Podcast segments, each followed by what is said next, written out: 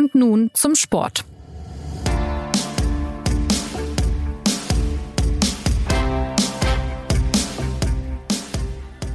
Herzlich willkommen zur neuen Folge des SZ Sport Podcasts. Wer in den vergangenen Tagen ein Spiel der Fußball-Bundesliga geschaut hat, der hat sich quasi schon an diese Bilder gewöhnt und rechnet inzwischen vielleicht sogar fest damit.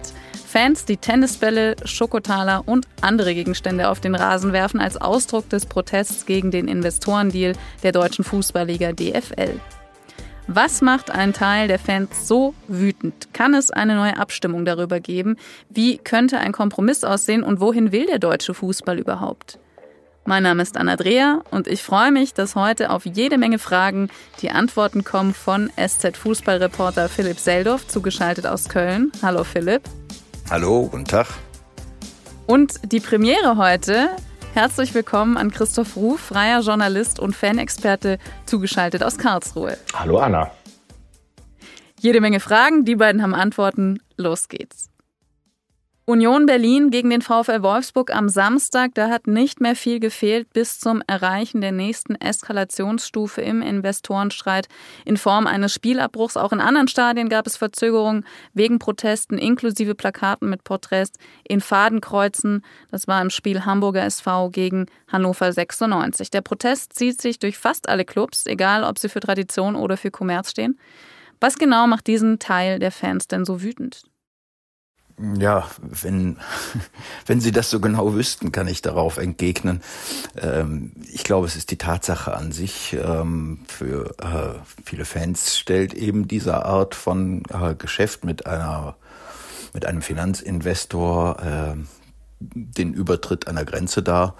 Ähm, ein, ein Signal zur ähm, nächsten Kommerzialisierungsstufe des äh, Bundesliga-Fußballs und ähm, da geht es, glaube ich, eher ums Prinzip als um die Details des Geschäfts. Ähm, äh, und das ist ihnen dann natürlich auch schwer auszureden.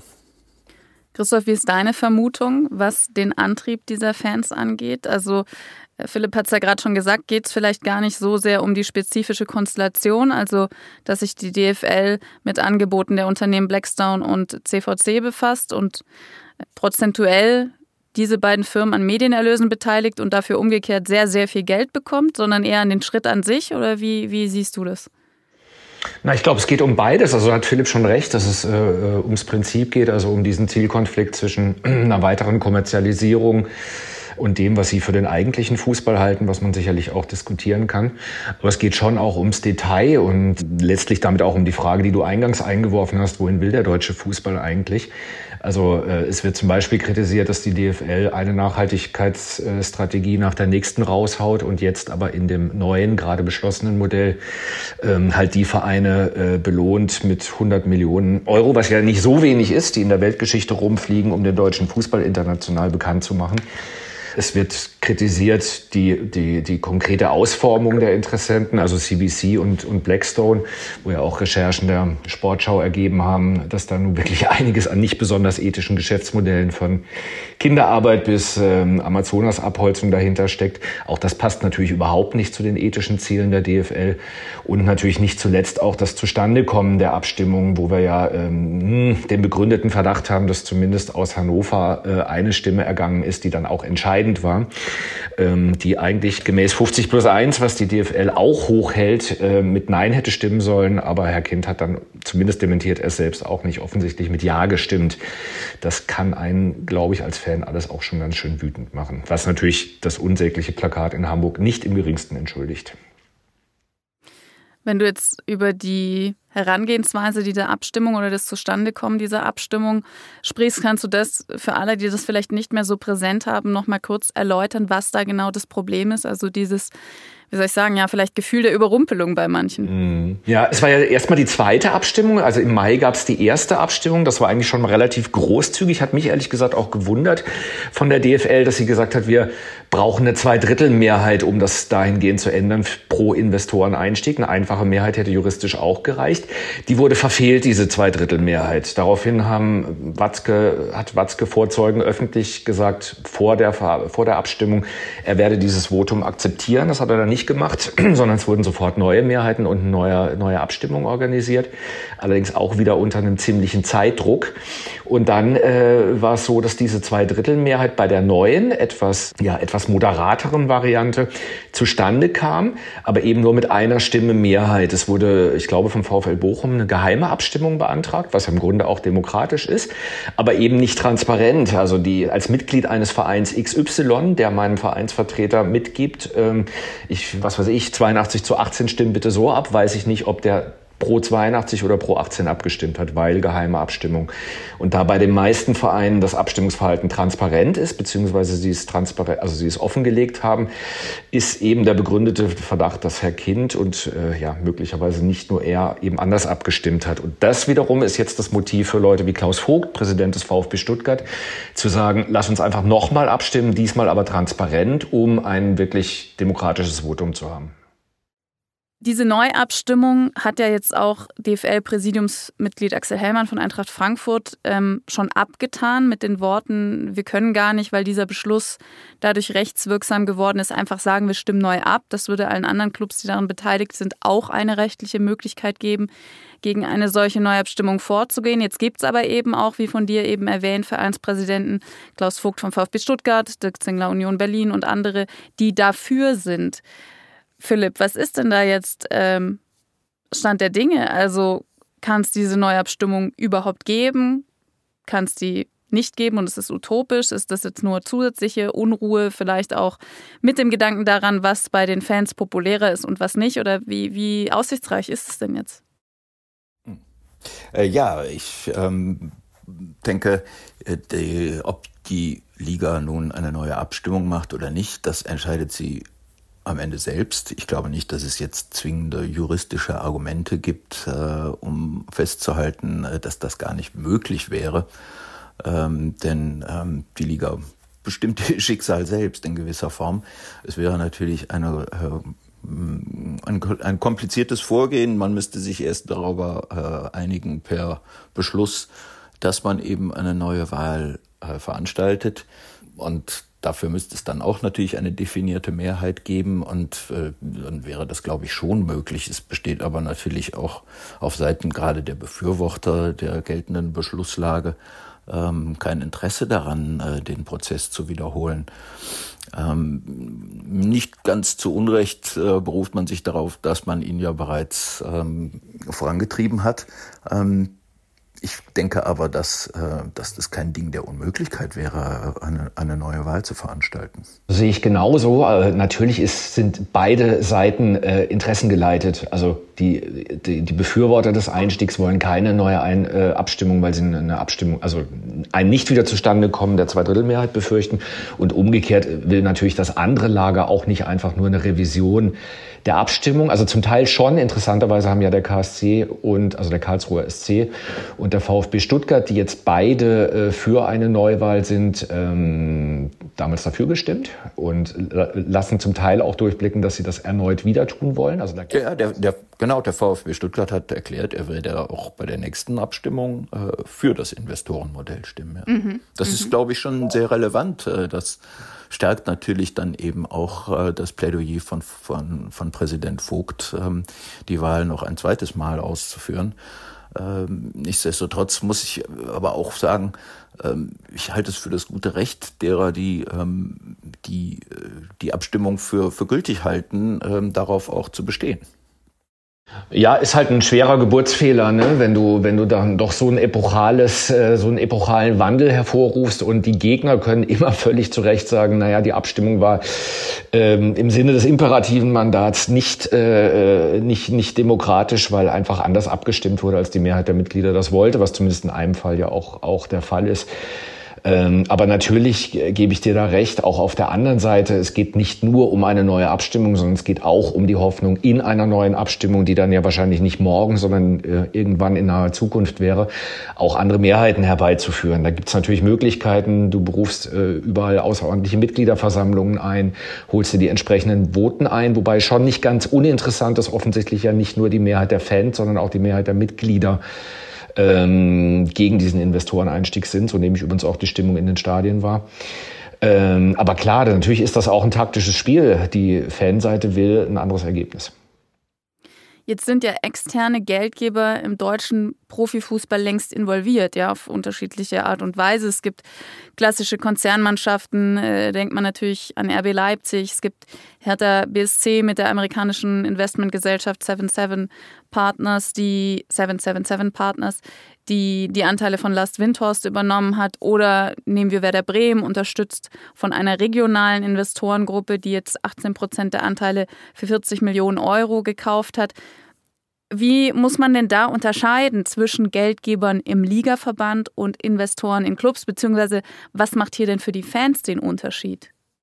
Das ist ja eigentlich ein, ein entscheidender Punkt.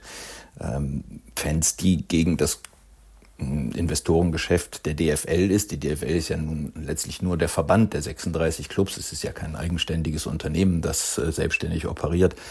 Ähm, und äh, Fans, die eben in ihrem eigenen Verein vor der Haustür äh, sehen, dass, ähm, dass Geldgeber beteiligt sind, die ja auch in, in einer ganz anderen Weise ähm, ein, Mitbestimmungsrecht haben, weil sie eben tatsächlich Anteile erworben haben. Das heißt, ähm, die sind in, die sind, die sind im Besitz der Anteile. Und das wäre natürlich äh, beim DFL-Geschäft eine, ähm, wäre die Grundlage eine andere, denn äh, der Geldgeber kauft sich ja nicht in die DFL ein, sondern der erwirbt Anteile an den Medienerlösen auf eine bestimmte Zeit.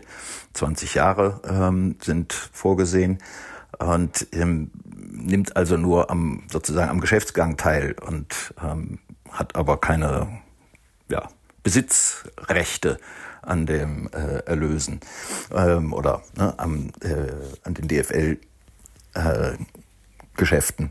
Das ist natürlich schon mal ein sehr wesentlicher Unterschied. Aber ähm, da, da läuft man schnell Gefahr, äh, in, in einer Weise kleinkariert zu argumentieren, ähm, die einen an Grenzen stößen, stoßen lässt. Also wir hatten ja am Wochenende das Spiel zwischen Union Berlin und dem VfL Wolfsburg, das ja mehrfach unterbrochen werden musste, weil äh, Tennisbälle auf den, auf den Platz flogen. Und es waren letztlich die Fans des VfL Wolfsburg, ähm, die das dann in, so konsequent betrieben haben, dass das Spiel kurz vor dem Abbruch stand. Und das ist natürlich äh, ein offensichtlicher Widerspruch, denn der VfL Wolfsburg ist nun mal gerade ein Verein, der zu 100 Prozent im Besitz äh, des, des der örtlichen Autofabrik ist. Und im Grunde ähm, müssten natürlich eigentlich die Fans des VfL Wolfsburg wenn man jetzt, ne, wenn man jetzt ganz konsequent wäre, äh, dann müssten die eigentlich schweigen und äh, froh sein, äh, dass sie eben in den Genuss dieser Ausnahmeregelungen kommen, die äh, ich glaube im Jahr 1999 äh, damals noch äh, im, im Ligaverband, der dem DFB zugehörte oder im Ligaausschuss, der dem DFB zugehörte, ähm, mit diesem Privileg ausgestattet wurden, so wie Bayer Leverkusen auch. Weiterhin eben quasi Bestandsschutz zu erhalten äh, als, als Teilnehmer der Bundesliga. Und trotzdem ähm, steht es ihnen natürlich offen und frei, äh, sich auch zu empören.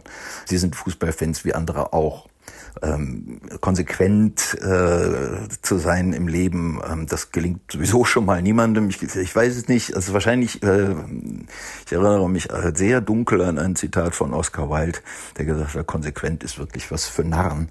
Ähm, und daran halten sich die Fußballfans äh, nun Woche für Woche. Äh, sie übersehen die offensichtlichen Widersprüche ähm, und nehmen sich das Recht heraus, das auch zu tun. Und das in gewisser Weise natürlich, weil es geht um Fußball, es geht nicht um die hohe Politik, ähm, haben sie auch jede, ähm, jedes Anrecht darauf. Mm, würde ich widersprechen. Ähm, also Inkonsequenz, ähm, zumindest an dem Punkt, ist auch ein anderes Fanbild als, als, als meiner Wahrnehmung entspricht. Ich glaube, äh, es gibt nirgends so viel Kritik an dem eigenen Verein wie in der jeweiligen Fankurve. Und auch wenn ich jetzt kein Leverkusen- und Wolfsburg-Experte bin, könnte ich mir vorstellen, dass ein Wolfsburg-Fan sagt, ja genauso wie es bei uns läuft, soll es woanders eben nicht laufen. Aber natürlich ist es eine offenkundig, offenkundig grotesk. Ich habe da auch schon gelacht im Stadion, wenn, wenn Fans von Bayer Leverkusen gegen Investoren ähm, äh, demonstrieren. Ähm, nur der große Unterschied ist, auf Vereinsebene gibt es eben mit diesen dreieinhalb Ausnahmen, ähm, RB Leipzig würde, wenn man die 50 plus 1 Regel anwendet, natürlich nicht in der ersten Liga spielen, äh, gilt die 50 plus 1 Regel halt natürlich noch. Das heißt, äh, ein Sponsor beziehungsweise ein Investor, meistens ist es ja ein Sponsor, kann zumindest nicht offiziell die Vereinsgeschicke ähm, äh, lenken. Ähm, das ist auf DFL-Ebene deutlich intransparenter. Also wenn, wenn wir davon reden, dass acht Prozent der Medienanteile auf 20 Jahre veräußert werden, gibt es denen natürlich keine wirtschaftliche Macht und keine, äh, keine Anteile. Das ist völlig richtig. Aber wir können uns ja vorstellen, wenn die Gewinnerwartungen der Vereine erfüllt werden, plus die Refinanzierungswünsche des Investors, äh, wie das dann refinanziert wird. Das geht nur über Internationalisierung, über viele Flugreisen, über und dann natürlich die Angst der Fans, die Spieltagszerstückelung. Alles andere, das kann die DFL noch so oft dementieren, ist vollkommen unlogisch. Du machst, der nationale Markt ist gesättigt. Du kannst das nur machen, indem du versuchst, im Ausland ähm, mehr Geld zu generieren. Ähm, und da sagen viele Fans zu Recht, wer, wer zum Henker soll sich denn für Augsburg gegen Hoffenheim in Japan oder in Kanada interessieren? Die Kritik an Leverkusen und Wolfsburg festzumachen, wie gesagt, fand ich auch schon skurril. Was ich aber auch skurril finde, ist Hertha BSC Berlin vorzuwerfen, dass sie gegen einen Investor sind, wenn in der Ostkurve bei Hertha hängt seit drei, vier Jahren das Transparent gegen Investoren. Und genau weil sie wissen, woran ihr Verein ist, der erst abhängig war von Windhorst, Big City Club, dieser ganzen Größen waren, vollkommen ähm, abhängig war, nah an der Pleite und aber weil er schon so abhängig war, sich in die nächste Abhängigkeit zu Triple Seven begeben musste und überhaupt gar keine Handlungsspielräume mehr hat. Genau das bringt die Leute ja bei Hertha so dermaßen auf die Zinne. Also Aber ich Protest kann mich ehrlich gesagt auch nicht Erfahrung. daran erinnern, dass, äh, dass die Fans von Hertha BSC als KKR dort eingestiegen ist, äh, Tennisbälle auf den Platz geworfen hätten oder eben in wirklich wirksamer Weise opponiert hätten gegen diesen Handel. Und auch nicht beim Einstieg von Lars Windhorst in, in einem ja noch größeren Umfang. Und letztlich war es dann äh, 777, äh, die, äh, die überhaupt das Weiterleben von Hertha BSC ermöglicht haben. Ansonsten wäre der Verein ja wahrscheinlich äh, in, in die Insolvenz geraten. Also wie gesagt, ich ähm, verlange von niemandem, dass er ähm, konsequent das eine vom anderen trennt und ähm, ja, den, den Linien der Logik immer folgt. Ähm, es ist trotzdem natürlich eine, eine gewisse Absurdität in dem ganzen Thema enthalten. Und es geht ja dann auch nicht nur um Hertha, es geht ja auch um den HSV, der sich von, äh, von dem Unternehmer Kühner ähm, unterhalten lässt, ja, über Jahre hinweg jetzt schon. Ähm, es geht um Bayern München Fans, ähm, deren Club hat auch 24,9 Prozent an äh, an Unternehmen aus der, an DAX-Unternehmen veräußert. Absolut zum Nutzen übrigens des FC Bayern, aber ähm, das sollte man doch eigentlich alles irgendwie auf der Rechnung haben. Und bevor man eben anfängt, jetzt ein, äh, ein Modell in einer Weise zu verteufeln, ähm, das ja auch gar nicht ja, das ja eigentlich auf, wie du sagst, Befürchtungen beruht.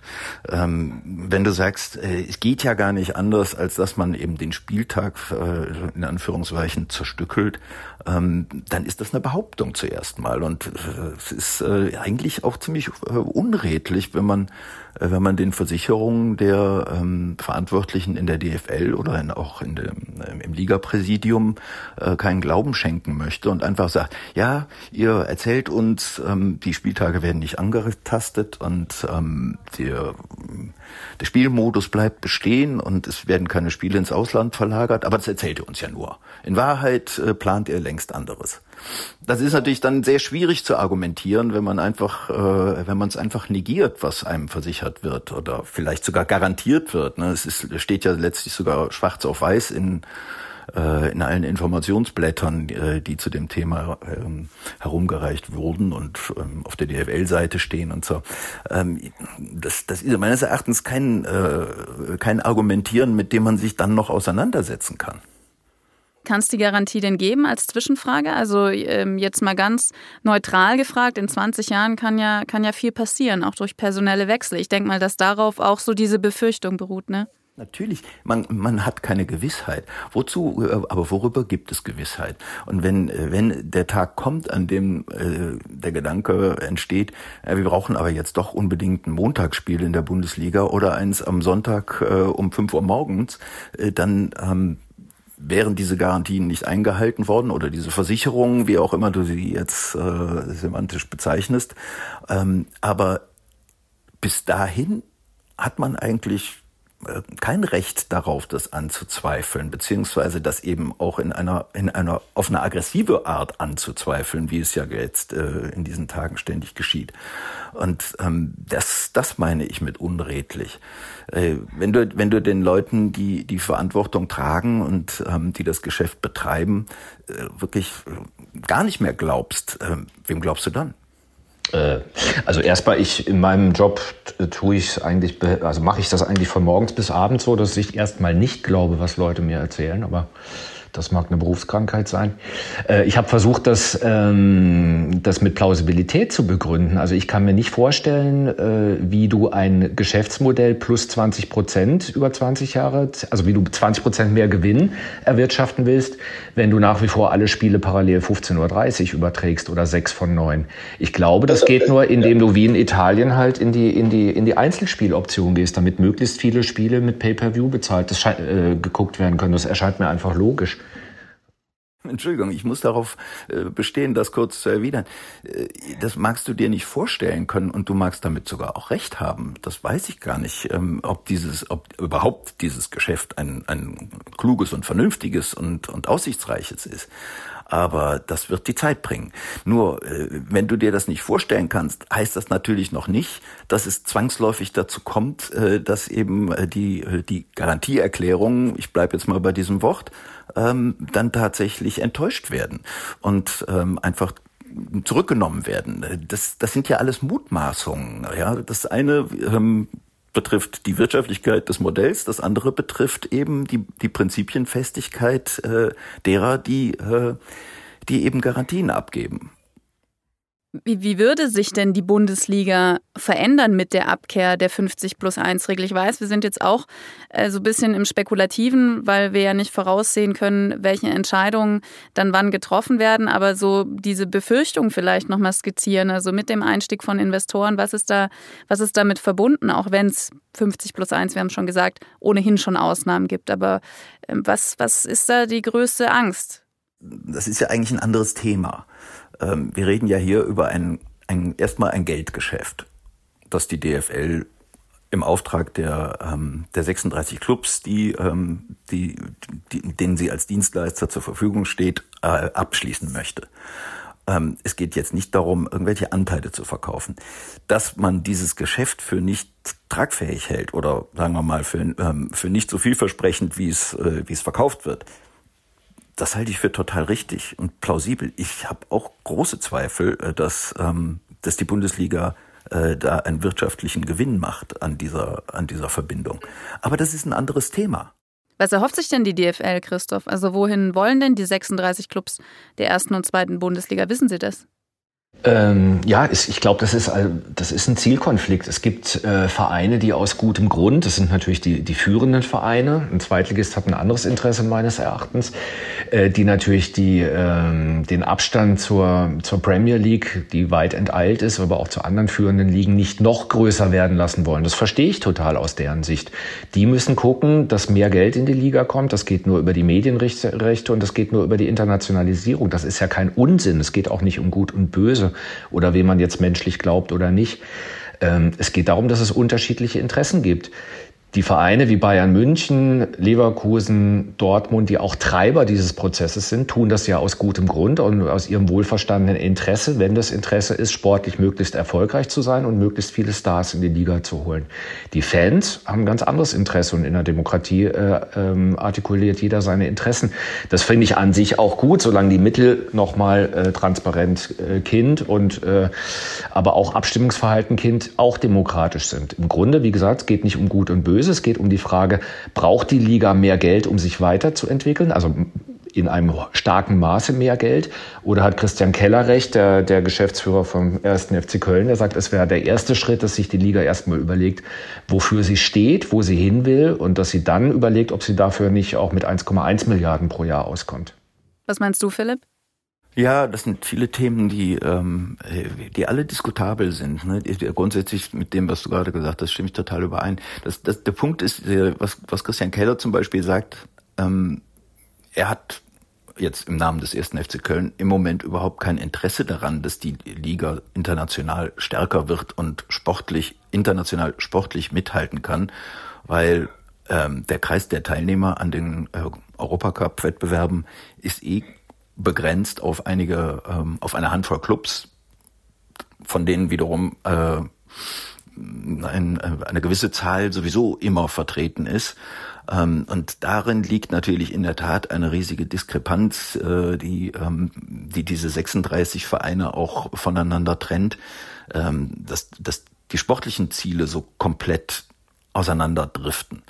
Es ist halt eben leider für zum Beispiel, bleiben wir beim ersten FC Köln, auf Jahre undenkbar, dass der erste FC Köln eben mal in so eine Phalanx vorstößt, äh, die auch ähm, sich für um die internationale Konkurrenz Gedanken machen kann, ähm, weil er einfach mit Überleben beschäftigt ist. Das hat jetzt nun wieder ähm, die Gründe hat zig Gründe, die äh, äh, in der Geschichte dieses Vereins liegen und in den vergangenen Jahren äh, begründet sind. Aber ähm, da, da haben wir bereits einen, einen Kernpunkt dieses, die, dieses komplexen, ähm, dieser komplexen Konflikts, ähm, dass die Interessen eben nicht die gleichen sind. Ähm, nichtsdestotrotz ähm, hat die Liga als Ganzes aber doch zumindest einen gewissen gemeinsamen Nenner. Und ähm, das ist die, ja, die internationale Konkurrenzfähigkeit als Ganzes. Ähm, und auch wenn man das natürlich beklagen muss, dass Bayern München im Laufe oder seit Gründung der Champions League Jahr für Jahr reicher wird und seinen Vorsprung auf andere vergrößert, um jetzt einfach nur bei einem Beispiel zu bleiben, Entschuldigung, ähm, dann ist es trotzdem im Interesse der Liga, wenn ihre ähm, Galionsfiguren eben auch in Europa erfolgreich sind und eben auch mal ähm, was Besonderes leisten. Ja? Was Eintracht Frankfurt mit dem Sieg der Europa League erreicht hat, das hat letztlich der ganzen Bundesliga gut getan und das stärkt das Bild der Bundesliga auch innerhalb Deutschlands. Und ja, da, da fängt es an, auch ähm, Reibungen zu geben in der, in der ganzen Deutung und ähm, ähm Betrachtung. Ähm, das, die, die Proteste finde ich im Moment sehr, ja, sehr kurzsichtig, sehr selbstsüchtig, ähm, sehr ähm, emotional, sehr, ähm, sehr eben auch sehr unscharf äh, in, in ihrer äh, in, äh, in ihrer Argumentation. Und ähm, das macht sie in meinen Augen relativ fruchtlos. Und ähm, ich glaube, dass sich diese Welle auch verlieren wird, wenn, ähm, wenn ich mich nicht sehr täusche. Mm. Ich sehe das so ein bisschen anders. Also ist auch interessant, dass du vorhin gesagt hast, es gibt bei, bei Hertha BST gab es keine äh, Proteste gegen Windhorst, keine wahrnehmbaren. Die gab es nämlich durchaus an jedem Spieltag, aber richtig, es gab keine Tennisbälle.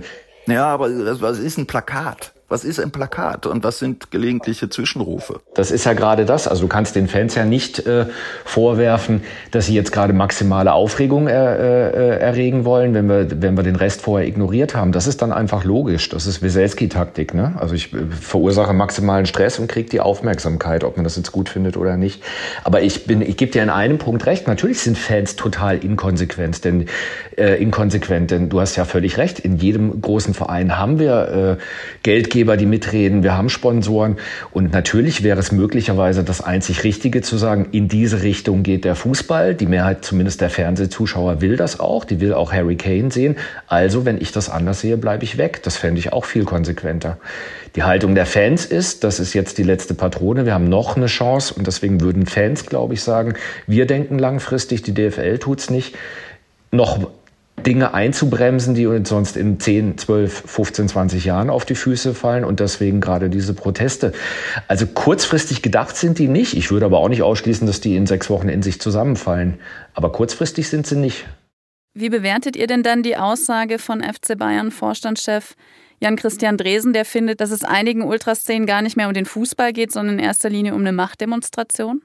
Ist nicht von der Hand zu weisen, das spielt eine Rolle, ja. Und auch was Philipp gesagt hat, dass, äh, dass Selbstverliebtheit eine Rolle spielt, ist auch nicht von der Hand zu weisen. Aber in, äh, in der Branche sind viele von Selbstverliebtheit nicht gefeit. Aber das, ist eine, das spielt eine Rolle, ja. Ist aber auch trotzdem keine gute Aussage von, von, von Jan-Christian Dresen. Äh, denn das eine ist vom anderen nicht zu trennen. Also es gibt die Befürchtung, es gibt gleichzeitig aber auch natürlich die Freude daran, äh, dass man jetzt eben eine gewisse Macht ausspielen kann. Und ähm, ja, die Ultras, wenn man äh, die anspricht, äh, müssen sich ja eigentlich auch ähm, selbst auch immer vor den vor den anderen Fußballfans auch überzeugten Fußballfans, äh, die in Clubs organisiert sind und so weiter, ähm, manchmal rechtfertigen für, äh, für ihre Auffälligkeit oder für ihre Dominanz auch in den, in den Stadien. Das ist ja auch ein alter Konflikt, aber ähm, das, das ist jetzt nicht das Thema, denke ich.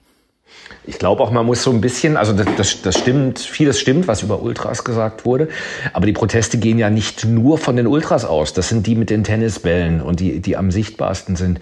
Ähm, aber die Vereine, bei denen es äh, Abstimmungen gab unter den Mitgliedern, ähm, auch der Kicker hat eine entsprechende Umfrage. Also wir haben 70, 80 Prozent Ablehnung unter, ich glaube aber unter den Stadiongängern und, und, und unter den wirklich die Hard Fußballfans. Ich könnte mir vorstellen, dass es unter dem Fernsehpublikum anders aussieht.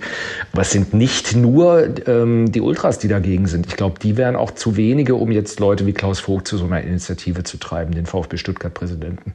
Ja, ja. Der, ich glaube, äh, der, das ist leider so ein bisschen das Problem mit Abstimmungen, mit Umfragen, äh, mit Erhebungen.